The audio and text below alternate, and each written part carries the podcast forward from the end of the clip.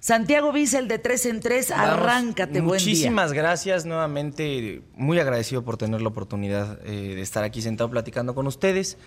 Qué bonito esto que dicen de los amigos, porque los amigos son esta familia que tú escogiste. Porque pues naces con una de approach, ya, Y naces traes con una, una. sudadera que dice Family, ¿eh? Justamente, de la familia Justo, de los Looney De la Tunes. familia de los Looney Tunes, traes tu sudadera de familia. Soy fanático, me encantan los Looney Tunes. Me hicieron muy feliz mi infancia. Pero de eso no vamos a hablar hoy. Entonces, si quieren, empezamos con el pie derecho, empezamos con la canción. No voy a dar la entrada porque no nos va a dar tiempo. Pero les traje una canción de antaño. Ya saben que aquí en De Tres en Tres nos gusta mucho la música, pues viejita, se podría decir, ¿no? Eh, viejita depende quién pregunte. Pero esta es una canción de 1981. La diferencia de esta canción es que es la misma versión, pero de manera diferente. ¿A Ah, qué voy con ah. Sí, me van a decir, Santiago, estás loco, ¿qué me acabas de decir? O sea, ¿qué redundancia acabas de dar? No, les prometo que lo que estoy diciendo Es la verídico. neta. Esta canción se escribió, como les dije, en 1981 por Dean Dillion y Linda eh, si no me equivoco el nombre. Esta canción tuvo varias versiones a lo largo de la historia, pero hoy les quiero recomendar la versión que sale en 2015.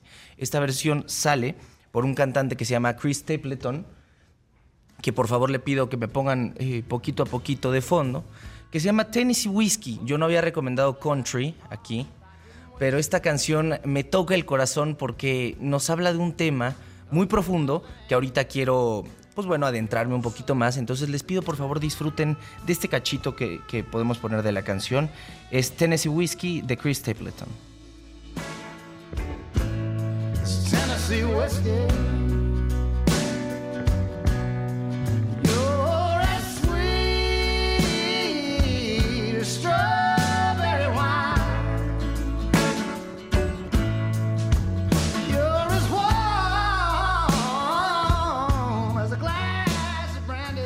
Me van, me van a decir, Santiago, es un rolón. ¿Dónde podemos irla a escuchar completa? En la playlist de De 3 en 3 que pueden encontrar en Spotify. Entonces, retomando lo que estaba diciendo antes de poner un cachito de la canción, me, está, eh, me, seguirán diciendo, Santiago, ¿cómo? Pues hay varias versiones a lo largo de la historia de esta canción. Esta canción sale en 1981, después se hace en 1983 otra versión.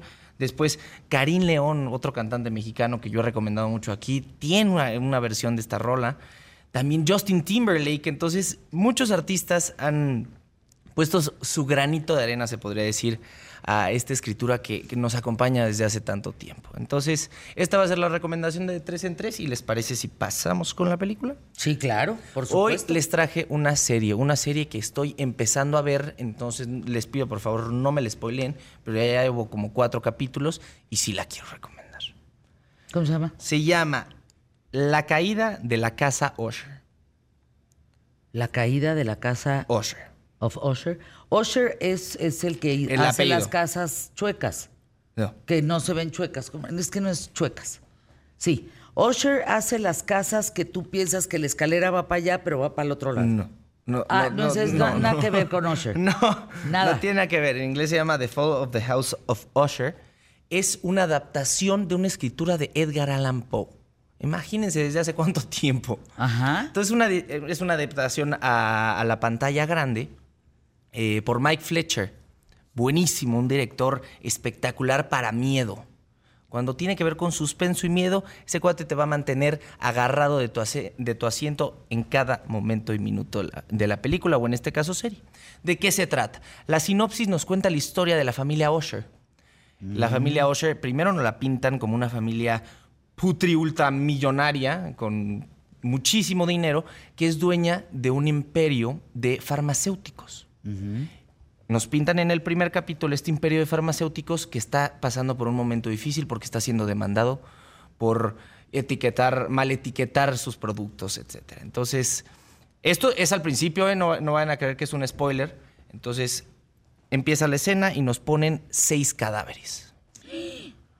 ¿Así empieza? Esos seis cadáveres son los seis hijos del papá, los herederos de la fortuna Usher, que de repente, de un día para otro, murieron.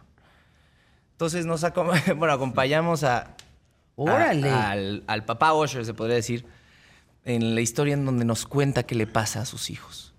porque él sabe, él, él le llama a un detective y quiere soltar su confesión, quiere, quiere contar qué pasó antes de perder todo lo que tiene. Y nos cuenta poco a poco la historia de cómo todos los asesinatos de su hijo tienen que ver y esconden algo mucho más profundo de lo que parece. ¿En dónde está? En Netflix. Órale. Hay que verla. Hay que verla. ¿Y, la, y, y, y, y dónde vamos a comer? Pues ya no nos da tiempo, pero yo, o sea, Unos tacos, No, ¿qué la quieres? verdad no traje restaurante porque eh, sabía que venía el chef, entonces Dante es el restaurante que recomendó hace rato para un Es buen pedazo de maravilla. carne. Sí, claro. Les voy a decir que a mí, la verdad, de lo malinda me fascina. No sé qué tan, Ay, qué rico. qué, qué tan No, pipiris con- nice o no sea, de No, buena qué rico, carne. qué rico. El puerto madero, el, Cambalache. el cambalache. La mansión. Pero yo no conozco Dante, entonces están escuchando de primera mano a un chef espectacular recomendárselos, entonces, pues, ¿qué más que confiar en? A ver, ayúdenme y mándenme imágenes de las casas de Osher, del el pintor, de las escaleras que, que no tienen, que son Sí, infinitas. que son como la casa del dios chueco. pues, Ándale, así. haz de cuenta, Sí. haz de cuenta. Por ahí va. Ya, ya me mandan. Oigan, qué rápidos, no, qué bárbaros. No, no, bueno, bueno, bueno. Se quedan en imagen con Paco Sea. Nosotros mañana en punto de la hora. Esta semana me toca Querétaro y esta semana me toca Torreón. ¿Estamos? Sí. Bueno, pues se quedan con Paco Sea Aquí. Sea como sea. Aquí en imagen. Buena tarde.